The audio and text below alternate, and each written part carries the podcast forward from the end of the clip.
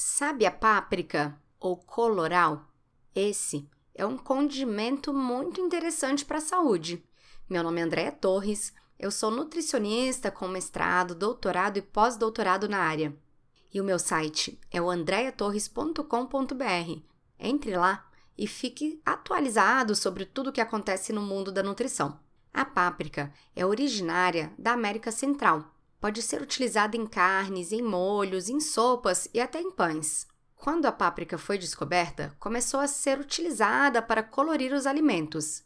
Mas hoje sabemos que ela possui propriedades anti-inflamatórias importantes, protegendo o nosso corpo contra várias doenças, inclusive contra o câncer.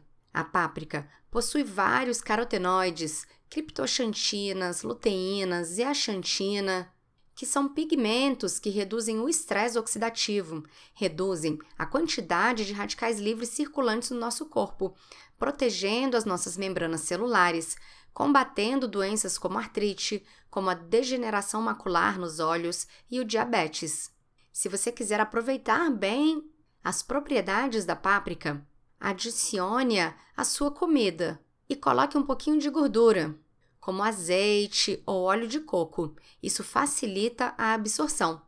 Uma outra coisa que facilita a absorção é a capsaicina das pimentas. Por isso, tempere bem seu alimento. Ele fica mais gostoso e protege você muito mais. Obrigada pela companhia. Não deixe de me seguir nas redes sociais ou em meu site andreatorres.com.br.